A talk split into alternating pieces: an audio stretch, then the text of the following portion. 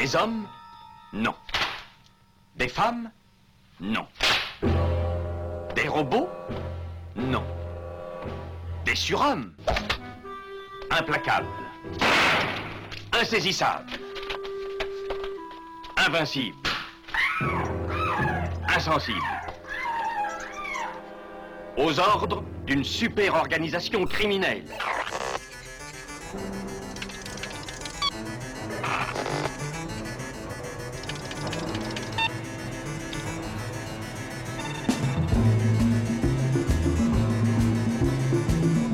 Impossible Rien n'est impossible pour... Culture prohibée.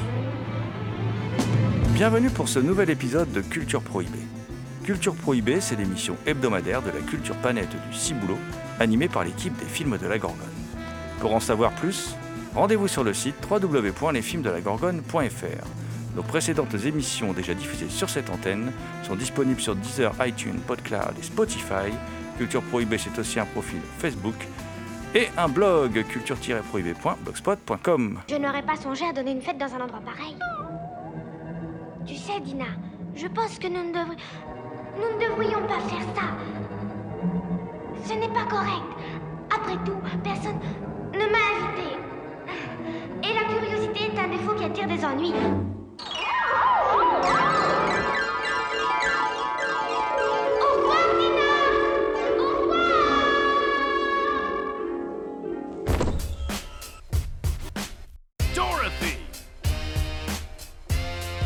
Versus Alice. Let the rap battle begin. When you look into the mirror, I'm sure you're distressed. Your book borrowed my look, you're even wearing my dress. I've been rocking this game since before you were born. This corny copy's lost because she ain't in Kansas anymore. I'm surprised your garbage squad hasn't fallen apart. Yellow bellied, empty headed, that one's got no heart. Double killers, caterpillars, and a madman in my crew. Put you on blast, I gotta ask, who are you? Au sommaire aujourd'hui, une émission consacrée à Alice au pays des merveilles, création de Lewis Carroll qui a engendré toute une mythologie. Nous causerons entre autres euh, de la version signée en 1933 par Norman Z. MacLeod, disponible chez Elephant Film, de celle beaucoup plus olé olé que Bud Townsend, signée en 1976, Alice in Wonderland, an X-rated musical fantasy. Euh, mais on parlera aussi du, Jefferson Airplane, de Batman, de Chinedown, de Resident Evil, vu par euh, Paul euh, W.S. Anderson, euh, et Coraline d'Henri Selick. Enfin, on fera tout ça si, si on a le temps, car cet univers est si dense et fou que nous n'aurons que trop peu de temps dans cette émission, ça j'en suis sûr.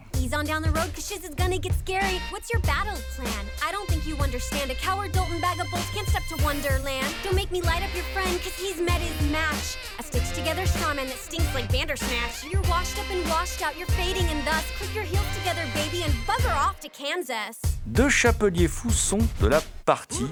Euh, Aujourd'hui, pour co-animer cette émission, je veux bien sûr parler du dynamique duo composé en, en premier lieu de, Damien Demé, dit la bête noire de Compiègne, un archéologue animal en quête de culture souterraine et oubliée. Bonjour Damien. Salutations à toutes les entités conscientes qui nous écoutent. Également dans ce studio, Thomas Roland, dit le loup-garou Picard, qui, chaque nuit de pleine lune, enregistre à l'écoute du cinéma diffusé sur RCA. Salut Thomas. Salut Damien, salut GG et bien évidemment salut à toutes.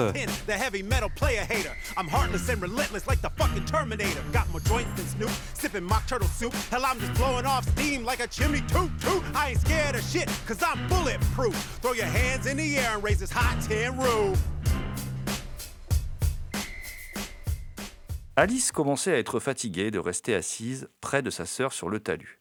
Elle n'avait rien à faire. Une fois ou deux, elle avait jeté un coup d'œil sur le livre que lisait sa sœur. Mais il n'y avait pas d'image ni de dialogue. Et à quoi peut servir un livre sans image ni dialogue pensait Alice.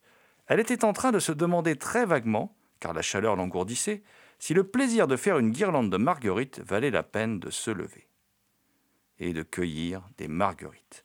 Quand tout à coup, un lapin blanc, avec des yeux rouges, passa devant elle. La chose n'avait en soi rien de très étonnant, et Alice ne trouva pas non plus très étonnant d'entendre le lapin murmurer Oh, mon Dieu, je vais être en retard. Plus tard, elle se dit qu'elle aurait pu s'étonner, mais à ce moment-là, la chose lui sembla toute naturelle. Mais quand le lapin prit une montre dans la poche de son gilet, la regarda et galopa de plus belle, Alice bondit sur ses pieds. car elle venait brusquement de comprendre qu'elle n'avait pas encore vu de lapin porter un gilet ni tirer une montre de sa poche. Et, brûlant de curiosité, elle courut derrière lui dans le champ, juste à temps pour le voir s'engouffrer dans un large terrier sous la haie. Ainsi débute l'ouvrage Alice au pays des merveilles de Lewis Carroll et Alice va alors pénétrer dans un monde euh, qui va contribuer évidemment à l'éveil de ses sens puisque vous euh, connaissez quand même toutes et tous hein, cette histoire, euh, même si beaucoup la connaissent à travers, alors à la fois la vision du, dessin animé de Walt Disney, et puis et puis pour les générations les plus récentes, à travers le triste film de, Tim Burton, euh, film récent euh, complètement, euh, complètement loupé. et donc nous, on, a voulu revenir sur les différentes visions d'Alice au Pays des Merveilles, mais aussi sur son impact, l'impact de ce livre, qui est quand même assez étonnant, l'impact de ce livre, hein, sur, sur la culture populaire. Parce qu'au départ, bon, c'est un livre c'est un livre, comment dire, qui est, souvent publié avec sa suite, hein, donc de l'autre côté du miroir, qui est la suite. Euh, souvent, il y a Alice au Pays des Merveilles plus de l'autre côté du miroir dans, le même ouvrage. Euh, le titre original, c'est Alice's Adventures in Wonderland. Euh, donc c'est souvent abrégé hein, dans Alice au en, Alice au Pays des Merveilles, alors que le titre français, c'est Les Aventures d'Alice au Pays des Merveilles. Et c'est un roman qui a été écrit en 1865 par Lewis Carroll, qui est en fait le pseudonyme de Charles Ludwig Dodgson, qui est en fait un mathématicien. Et à l'origine, c'était pas un livre pour les mômes, en fait. Et puis, euh, il a repris toute l'écriture du livre pour l'adapter aux enfants et, en conserver les, personnages euh, un peu merveilleux qui, qui, rendaient la lecture attrayante pour les, pour les plus jeunes et euh, les plus jeunes qui ne percevaient pas forcément toutes les allusions satiriques aux amis de l'écrivain, bien sûr. Et euh, par contre, il s'était arrangé, Lewis Carroll, pour glisser des éléments qui faisaient partie des leçons que les écoliers devaient apprendre à l'époque euh, à où il, écrit le livre. car effectivement, c'est un ouvrage de mathématicien, c'est un ouvrage qui joue sans cesse avec la logique, et euh, tout comme sa suite d'ailleurs, euh, de l'autre côté du miroir.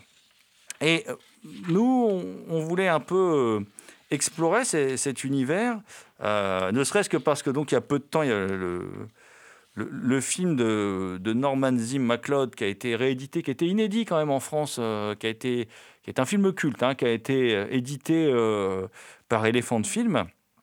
Et donc L'idée, c'était un peu de revenir sur ce film et de partir de ce film et de développer, de parler un peu du bestiaire, de, de, de, ce...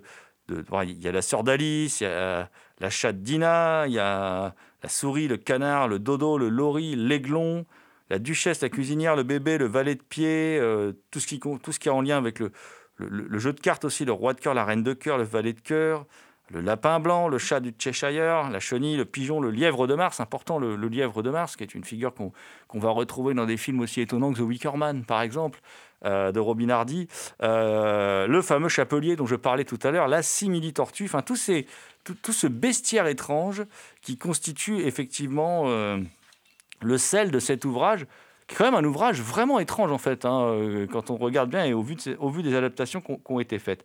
Alors, quand on regarde le film de Norman Z. MacLeod, là, qui vient, qui vient de sortir, euh, bon, je vous raconte pas l'histoire, c'est un, un, film très fidèle au livre, hein, donc euh, voilà. et c'est un film qui va être beaucoup repompé par Disney pour faire sa version animée, en fait. Ils vont reprendre beaucoup d'éléments de ce film. donc, on, peut, peut, supputer que vous connaissez l'histoire de ce film. Ce qui est assez étonnant avec ce film, c'est plutôt toute l'équipe qui va travailler sur le film. Déjà, Norman Z. MacLeod, c'est un réalisateur qui a accompagné les Marx Brothers. C'est lui qui fait Monnaie de singe, par exemple. Et euh, donc, il y a un réalisateur un peu spécialisé dans l'absurde, dans l'étrange. Euh, d'ailleurs, il, il, y a des moments au niveau visuel et au niveau, euh, au niveau esthétique dans ce film qui, qui, seront repris par les Monty Python, par exemple, dans leur Monty Python's Flying Circus, tout ça. Enfin, on voit bien que le côté absurde de Norman Z. MacLeod n'a pas échappé, n'a pas échappé aux, humoristes britanniques. Et ce qui est aussi assez étonnant dans ce film, c'est que euh, comporte au scénario un certain William Cameron Menzies. Et William Cameron Menzies, c'est euh, bah, l'un des plus grands chefs décorateurs de, son époque. hein. Le voleur de Bagdad de Raoul Walsh en 24, Autant on emporte la vente de Victor Fleming en 39. Et puis, surtout, c'est pour les fans de science-fiction l'homme qui a réalisé et qui a fait la direction artistique des Envahisseurs de la, planète rouge, euh, qui est un, film rempli d'idées, rempli de délire graphique, enfin voilà, qui est assez, euh, qui est assez euh, exceptionnel d'un point de vue visuel. Moi, c'est pas un metteur en scène qui me convainc complètement, mais visuellement, c'est voilà, les envahisseurs de la planète rouge, c'est quelque chose. Invas- Invaders from Mars. Mais euh, là, il signe le scénario parce qu'en fait, c'est un scénario plein d'indications sur les effets spéciaux, les décors, tout ça. Donc, euh, c'est pour ça qu'il il est impliqué dans le scénario parce qu'il est jamais scénariste à d'habitude, William Cameron Menzies. Turtle talk? You ever see a caterpillar puffing on a pipe? Or a mouth with a sail on the tip of its tail? Certain little girl once did, and she got into a hole, poor kid. Yeah, she got into a hole of a funny old bunny, and down, down, down she slid. Of course you understand, the girl was Alice, and little Alice was thrilled she could be. The place was Wonderland, where even rabbits have human habits, the land of Tweedledum and Tweedledee. In the kitchen was an ugly cook, and a duchess with an ugly look. And the Duchess had a baby that was turned into a pig, and the cook was a bear when she flung kitchenware. Alice even saw their queen, but she didn't even dare to call. If you whispered when the queen made a ruling, no fooling, she had your head chopped off. There never was a scene so topsy-turvy, but she was nervy and didn't even scream, but she was made a queen and had a palace. Then little Alice awoke and found her Wonderland a dream.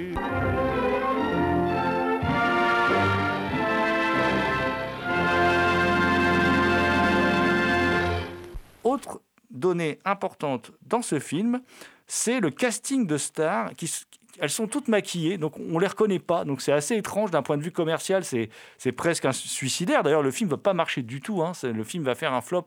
Il va devenir culte avec le temps. Il va faire un flop. Euh, par exemple, on retrouve Gary Cooper, Cary Grant, W.C. Fields, qui sont complètement grimés et totalement méconnaissables. Voilà, on peut pas deviner que ce sont eux, sin- sincèrement. C'est difficile. Peut-être à la limite de W.C. Fields et encore, mais sinon, c'est très, très compliqué. Euh, et donc, euh, donc, film vraiment hors norme, avec ce casting euh, assez délirant. Et ensuite, le film, ben, qu'est-ce qu'il porte le film? Par moments, il est étonnant. Par moments, il y a des moments de mise en scène, euh, je pense à ce, travelling avant sur l'œuf, par exemple, dans la boutique, des moments comme ça, euh, des moments assez étranges, dissonants, voilà. Et puis, euh, ce qui ressort aussi de ce film, au global, je trouve, c'est bon, c'est un univers visuel très, très, très développé, très, très étonnant. Mais le film a un petit côté malaisant, je trouve. Voilà, il est- tous ces personnages sont un peu effrayants, ils sont pas très beaux, ils sont. C'est- un film vraiment que je trouve un peu étrange. C'est une, euh, c'est une sucrerie pour enfants qui fait un peu peur aux adultes, je trouve. Voilà, qui est un peu un, qui est un peu un film euh, bizarre. Voilà, j'ai envie de dire un film bizarre. J'ajouterai peu de choses euh, sur ce que tu as dit, mais je, je vais un peu compléter rapidement quand tu disais que oui, c'est vrai que c'est une sucrerie pour enfants parce qu'au final, c'est une histoire qui se compte au fur et à mesure qu'elle se déroule et qu'on tombe justement ce que tu disais au niveau du personnage avec un côté justement un peu burlesque. C'est-à-dire qu'ils sont assez euh, laids, mais qu'ils ont un côté euh, assez drôle qui s'en dégage euh, dans un mélange qui évolue dans cette sorte de finalement vallée étrange quand on essaye de finalement de voir les personnages et d'essayer de les identifier, mais qui reste assez agréable au niveau de la technique et des effets utilisés aussi, qui est assez surprenant et qui, euh, qui est rempli de pas mal d'inventivité. Moi, je vais jouer les méchants comme d'habitude. hein, J'ai- vraiment un peu de mal avec l'univers d'Alice que je ne connais qu'à travers le travers le cinéma en fait. Euh, et moi le film je le trouve d'une laideur euh, quand même euh, d'une gro- d'une grande laideur quoi. Enfin surtout les maquillages. Il y a des personnages. Pourquoi ils sont maquillés comme ça? Euh, Je pense aux, fameux jumeaux là Tweedledee et Tweedledum. Et il y en a plusieurs personnages maquillés ainsi. euh, Je trouve ça vraiment laid. euh, euh, même parfois ça me convainc pas. Enfin je, suis pas, je rentre pas dans. J'ai du mal à rentrer dans le film. Et d'ailleurs, euh, tu parlais de William Cameron Menzies qui n'a pas signé que le scénario, elle a aussi fait la direction artistique, comme euh, apparemment c'est son travail, euh, c'est son premier travail. Et euh, moi, le film me convainc pas du tout. euh, J'ai beaucoup de mal avec cet univers. Peut-être que si je lisais les, les romans originaux, je verrais d'un autre œil, mais là, les adaptations cinéma ne, me convainc guère. Oui, oui, bah, si, si, j'ai abordé hein, le côté directeur artistique. C'est pour ça que j'expliquais que c'est pour ça qu'il a écrit le scénario en fonction de la direction artistique qu'il souhaitait donner au film. Et je crois surtout qu'en fait, si tu veux, ces maquillages euh, qui effectivement sont assez particuliers. hein, euh, quand je parlais de films effrayants, c'est de ça dont je parlais, hein, de certains personnages qui sont comme ça, euh, assez laids en fait, comme tu l'as dit. Je crois que c'est surtout assez fidèle à John Tenniel. Euh, John Tenniel, c'est euh, l'illustrateur de l'édition originale. Et euh, en, fait, dans Alice au Pays des Merveilles, l'illustrateur tient une place très importante. Et à chaque nouvelle édition, et il y en a eu un paquet, à chaque fois, ou quasiment à chaque fois, est mentionné le nom de l'illustrateur. C'est-à-dire, c'est vraiment un univers autant graphique que, que littéraire. Voilà.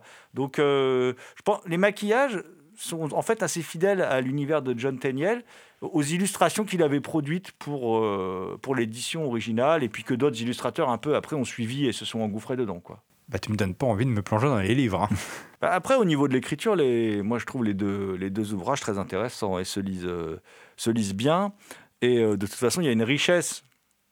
Forcément, il y a une richesse dans Alice au Pays des Merveilles et de l'autre côté du miroir. Il y a forcément une richesse thématique un peu inépuisable là-dedans parce que sinon, pourquoi autant de créateurs se seraient inspirés de cet univers pour le retranscrire, le digérer, le rebalancer sous différentes formes euh, et parfois même les plus, étonnantes. Alors moi j'avais noté par exemple quelques exemples euh, qui moi m'étonnent toujours. Euh, ben, par exemple, on va se faire une petite, une petite pause musicale. On va se faire une petite pause musicale et on va écouter le morceau White Rabbit, qui est un morceau du, du Jefferson Airplane.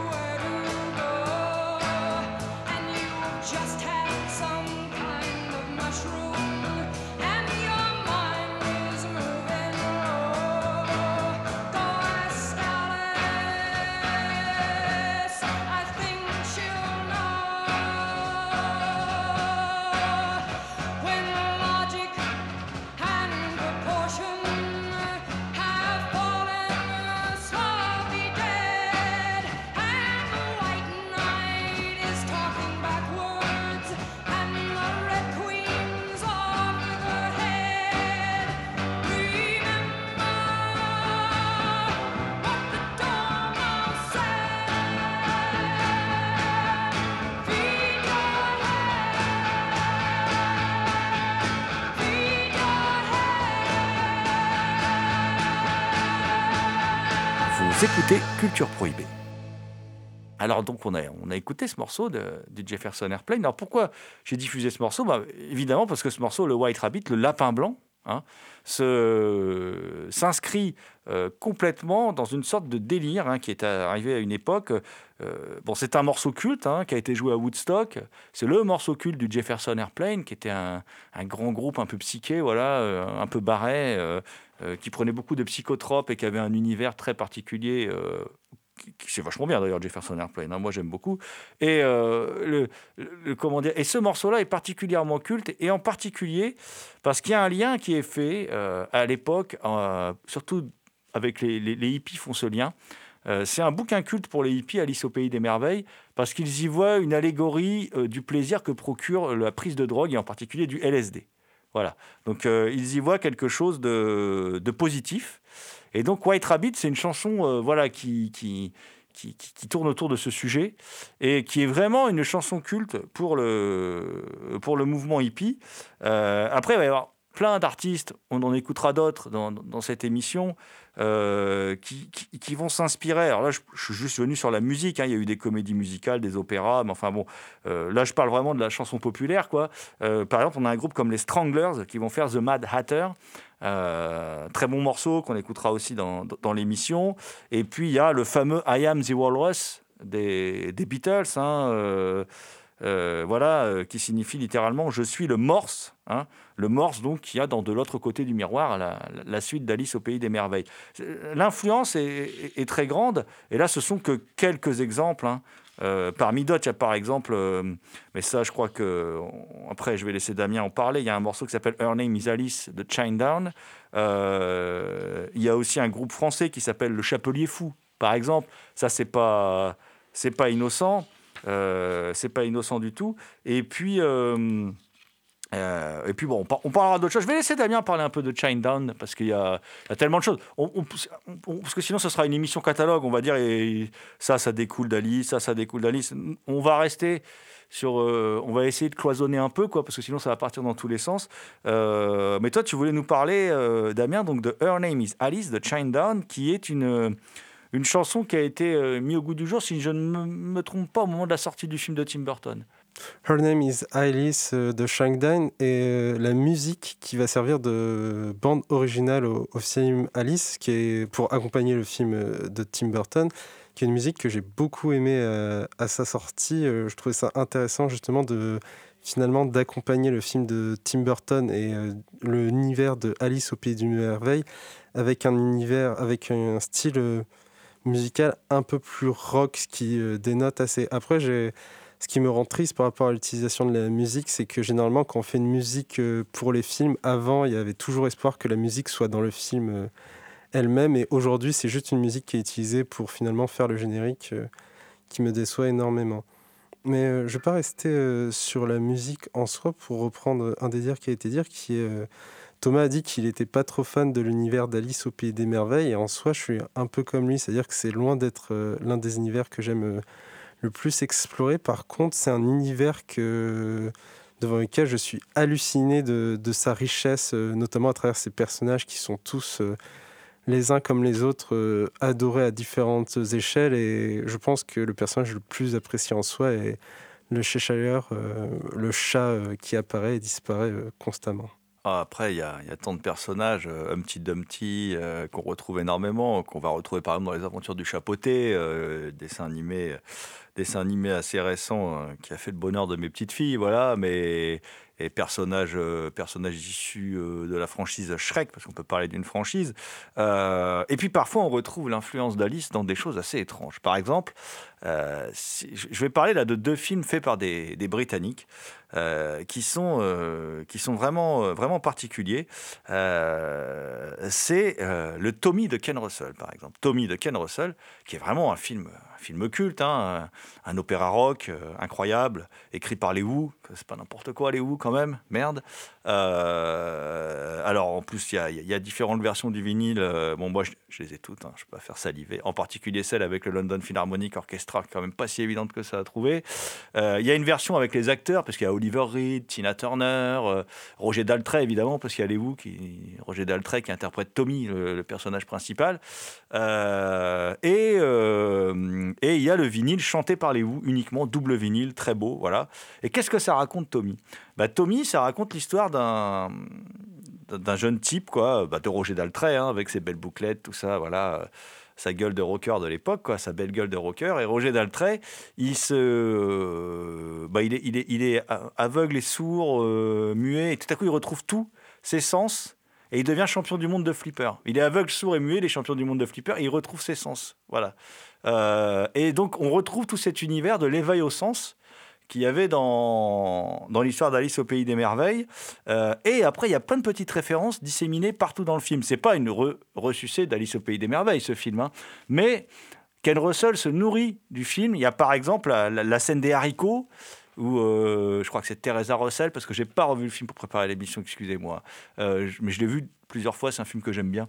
Et euh, avec tous ses excès, ses défauts et ses qualités, d'ailleurs, c'est un film d'une époque, quoi, voilà.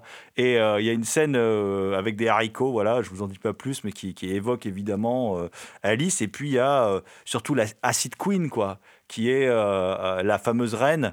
Voilà, là, elle coupe pas des têtes, elle veut, elle, elle est- c'est, la reine de l'acide, de la drogue aussi, donc des paradis artificiels. Elle est campée par Tina Turner dans, le film, qui est au summum de sa gloire, de sa beauté, de, qui, fait une soul absolument incroyable à l'époque, quoi. Voilà, qui est une chanteuse extraordinaire, parce qu'il faut pas cantonner Tina Turner aux dernières années de sa carrière où elle a fait des choses un peu plus commerciales. C'est, une fabuleuse euh, chanteuse de soul funk, euh, voilà, euh, avec son mari qui était moins fabuleux avec elle, mais enfin, ça faisait un couple, un, couple assez extraordinaire, and Tina Turner, et ça a donné des, albums magnifiques, voilà. Et donc, on retrouve tout ça. C'est assez étonnant. Et, peut-être moins étonnant, j'en parlais tout à l'heure, il y a un film extraordinaire de Robin Hardy qui s'appelle The Wicker Man. Alors, The Wicker Man qui est un peu remis au goût du jour au moment où on enregistre cette émission euh, masquée. Euh, C'est-à-dire que c'est un moment où normalement The Wicker Man devait ressortir au cinéma. Donc on ne sait pas trop où on en est là. euh, voilà, dans une version un peu différente des précédentes. C'est un film qui a toujours été, c'était compliqué parce que euh, c'est l'histoire d'un flic qui, qui va sur une île isolée euh, parce qu'il y a des disparitions d'enfants. Un flic puceau, parce que c'est important de préciser, il est puceau, il n'a pas encore consommé son mariage.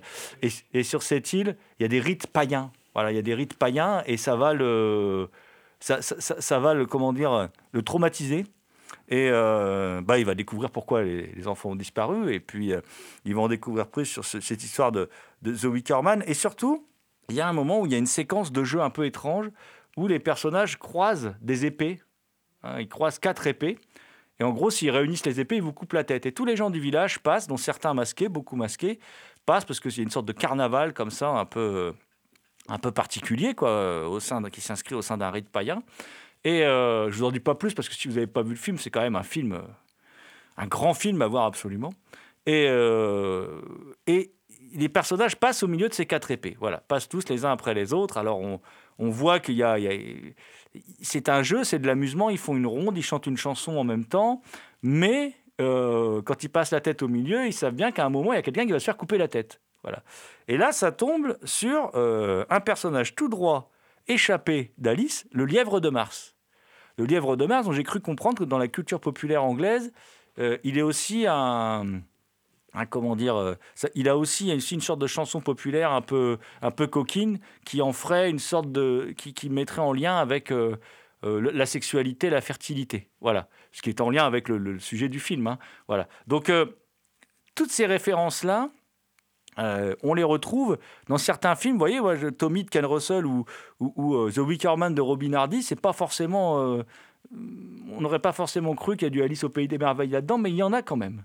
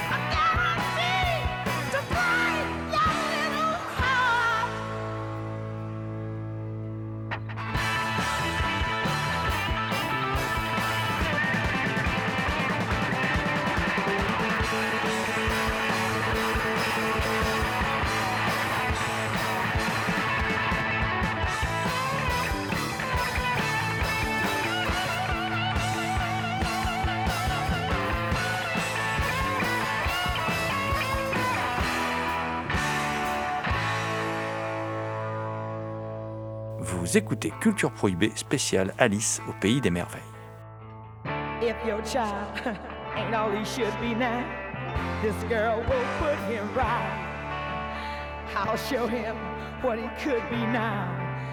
Just give me one more night.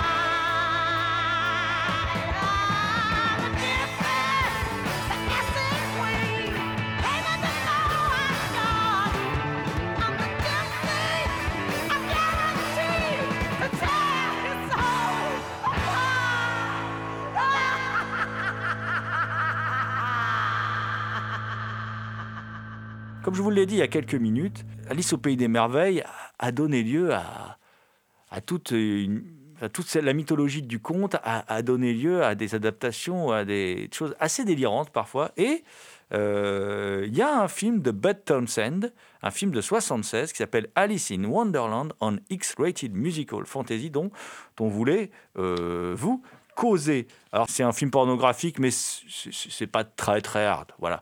C'est alors c'est un film assez étonnant, c'est-à-dire qu'on a une Alice qui est une jeune femme qui a la vingtaine, quoi, voilà, qui est, euh, je crois, qui est les bibliothécaires ou quelque chose comme ça, voilà. Et euh, elle tombe dans l'univers d'Alice, voilà. Elle passe de l'autre côté du miroir en, lisant le livre. Et elle se retrouve dans l'univers d'Alice, et donc ça devient, c'est très fidèle à, à l'univers d'Alice, puisqu'on va retrouver euh, tous les personnages, euh, enfin, ou quasiment tous les personnages de l'univers d'Alice. D'ailleurs, ça ressemble beaucoup au film euh, de Norman Z. MacLeod, hein, euh, dans, son déroulé.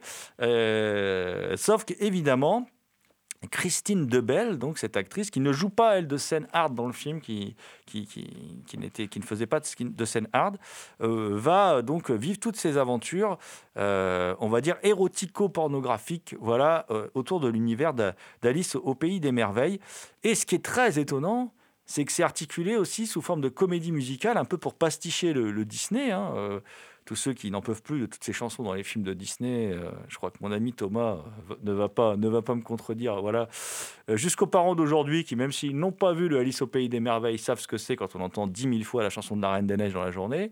Donc, il y a un aspect comédie musicale bien en plus parce que les chansons sont vachement bien, sont bien orchestrées, c'est du bon boulot. euh, la zik est, va- est va- est vachement bonne. Elle est dans le ton de l'époque, hein, c'est pas c'est pas un grand chef-d'œuvre musical, mais c'est assez chouette, c'est très soigné. Euh, le film a des effets visuels assez rigolos. C'est plutôt festif, c'est assez joyeux en fait, c'est assez naïf. euh, c'est plutôt une ode à la libération sexuelle, quoi. Voilà, euh, ce, qui est, ce qui est assez étonnant au vu du final du film d'ailleurs. C'est-à-dire que le, le- film débute et elle, elle va se retrouver, dans, il va lui arriver des situations assez, assez étranges. Par exemple, elle va rencontrer les chats et les chats vont lui lécher tout le corps, ce qui va éveiller ses sens. C'est le, le début. Elle va découvrir la masturbation, la, la fellation avec le chapelier fou. Voilà, Euh, avec euh, euh, évidemment des moments un peu rigolos, pas subtils, mais bon, par exemple, les nombres indiqués sur le chapeau du chapelier fou, c'est en fait la taille de son pénis. Voilà, ce, ne sont pas les, les nombres habituels qui sont indiqués d'habitude dans, les versions d'Alice, évidemment. Et en fait, elle, va avoir un éveil des sens, un, un éveil de la sexualité, et on va aller jusqu'à un climax où il y aura quand même des choses assez révolutionnaires, on va dire, de proposer dedans, puisqu'on va voir, par exemple, euh, une relation interraciale, qui reste un tabou aux États-Unis, la relation interraciale, même encore aujourd'hui. Voilà.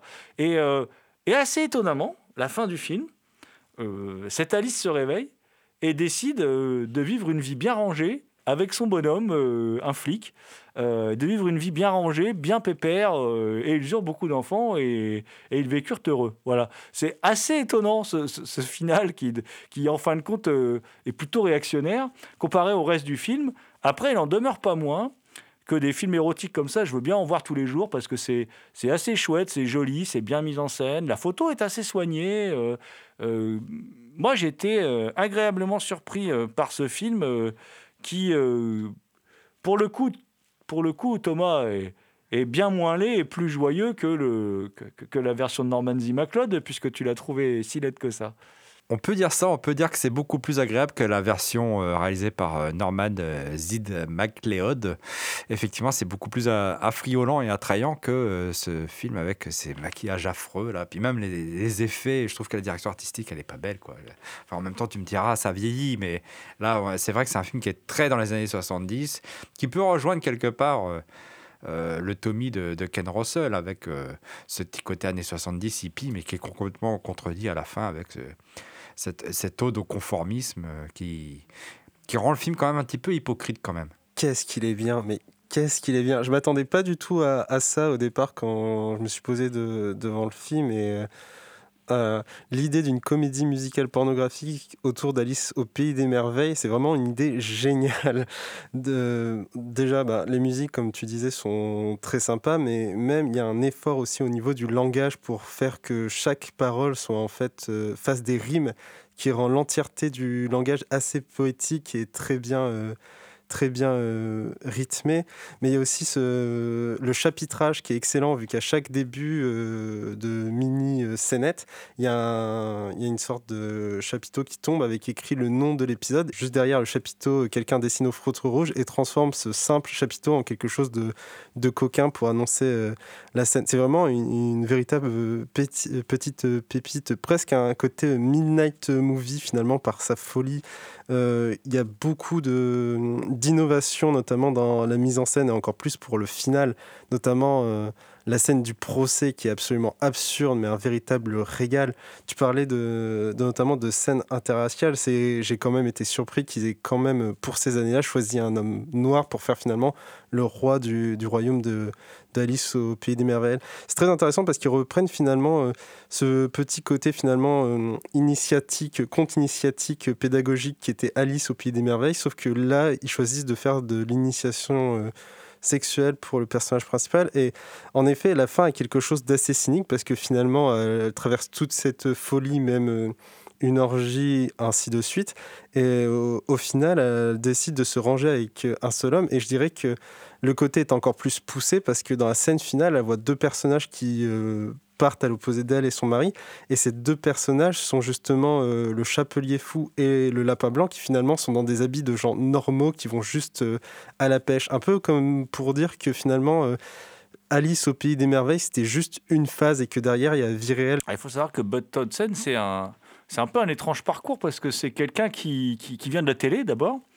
euh, et qui euh, décide de faire un peu de films d'horreur, de faire un peu de, de films, euh, de films fantastiques, horrifiques, parce que ça marche bien à la fin des années 60.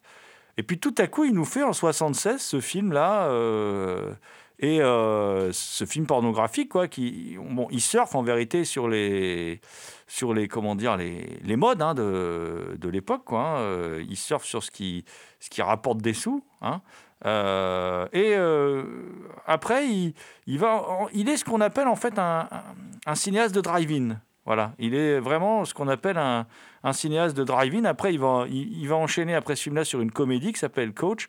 Et puis après, il y aura euh, The Beach Girl et Love Scenes qui sont, ouais, bien sûr, là, il y a, il y a pas, euh, a pas, comment dire, là, on voit un peu le où il traîne, il retraîne un peu vers l'érotisme et tout ça.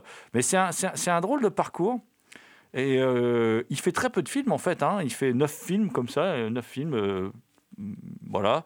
Et puis trois petits tours et puis s'en va. J'ai envie de dire quoi. hein. Il est né en 1921 quand même. C'est pas un genou quand il fait le, quand il fait ce film-là. Et euh, moi je pense qu'il il est opportuniste en fait. Il se laisse porter par euh, la mode, euh, par la libération sexuelle de l'époque. Bon, il arrive un peu après, parce qu'on est en 76 quand même, mais enfin, c'est- dans l'époque, c'est encore dans l'air du temps. Et malgré tout, il apporte quelque chose de, sa formation assez classique, en fin de compte, hein, dans la mise en scène d'un certain savoir-faire, et qui rappelle que la pornographie a été autre chose que le gonzo et euh, ce qu'on voit aujourd'hui, qu'il y a eu à une époque où il y avait de véritables ambitions cinématographiques euh, quand on faisait de la pornographie, sans vouloir faire du Kubrick, mais il y avait quand même un peu plus d'ambition.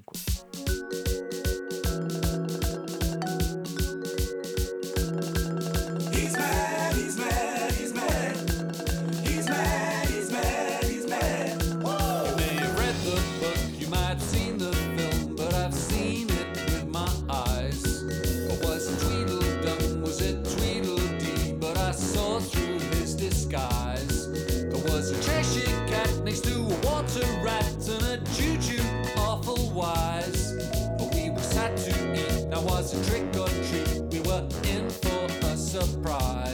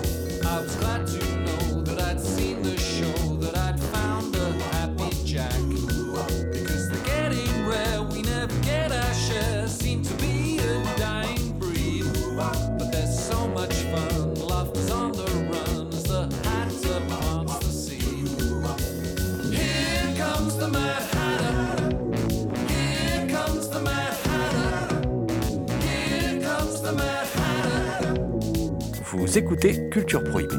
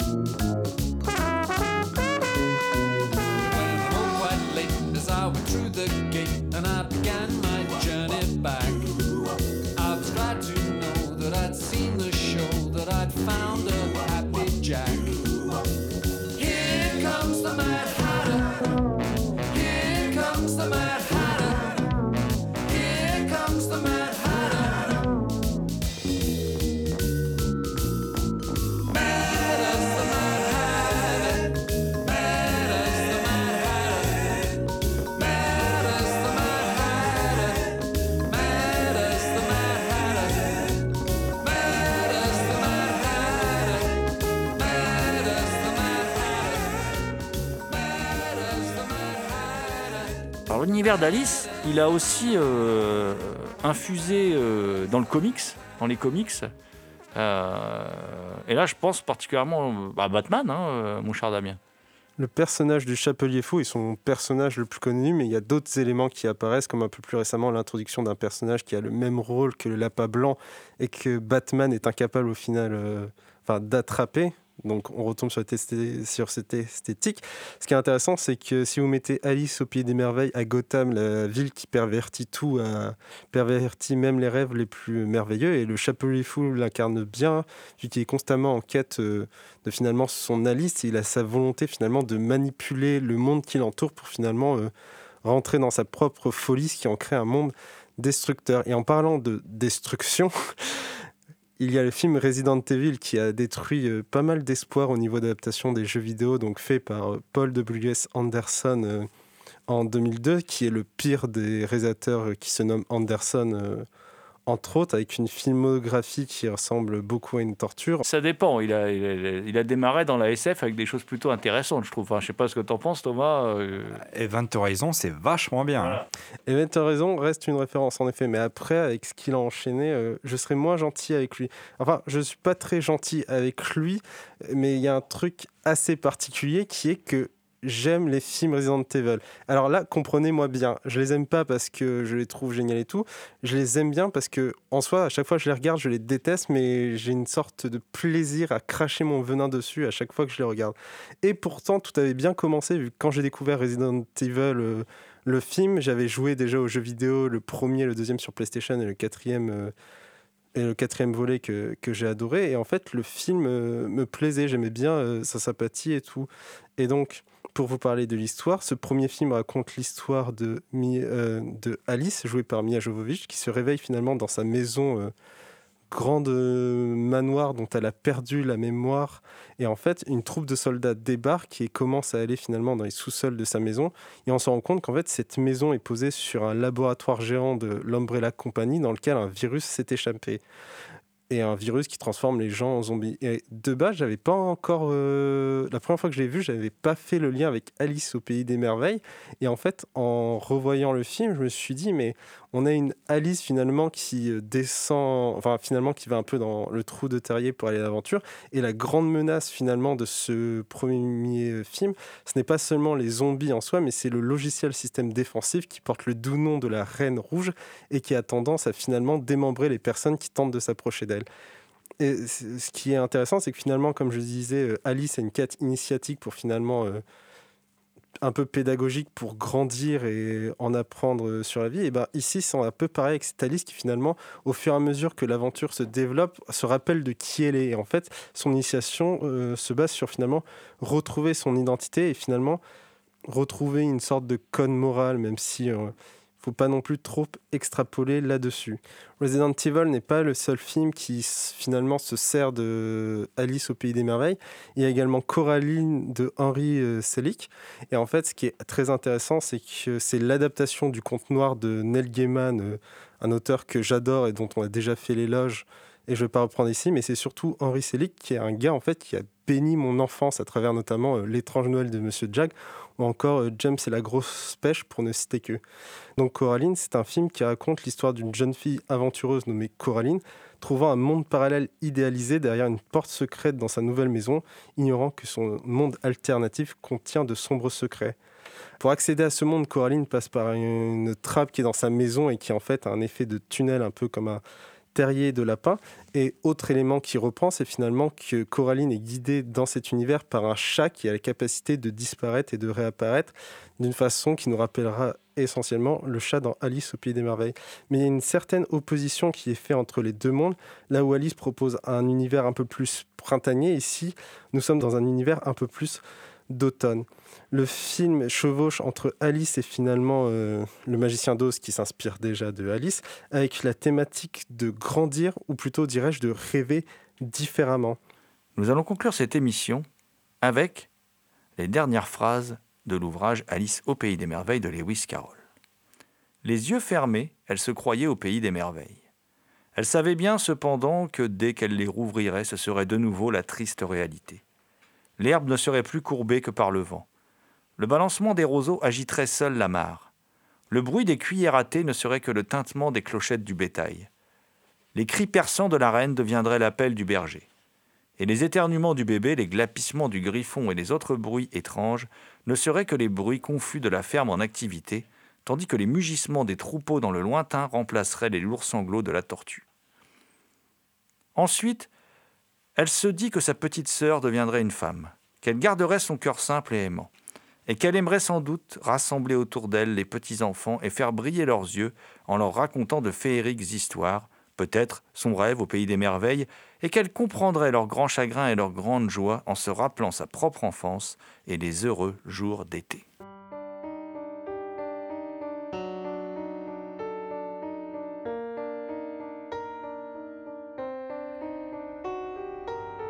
If I had a world of my own, everything would be nonsense.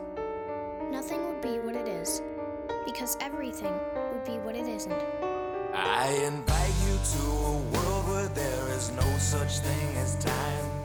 And every creature lends themselves to change your state of mind.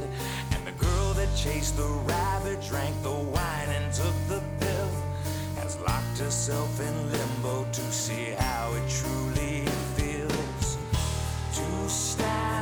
outside your virtue. No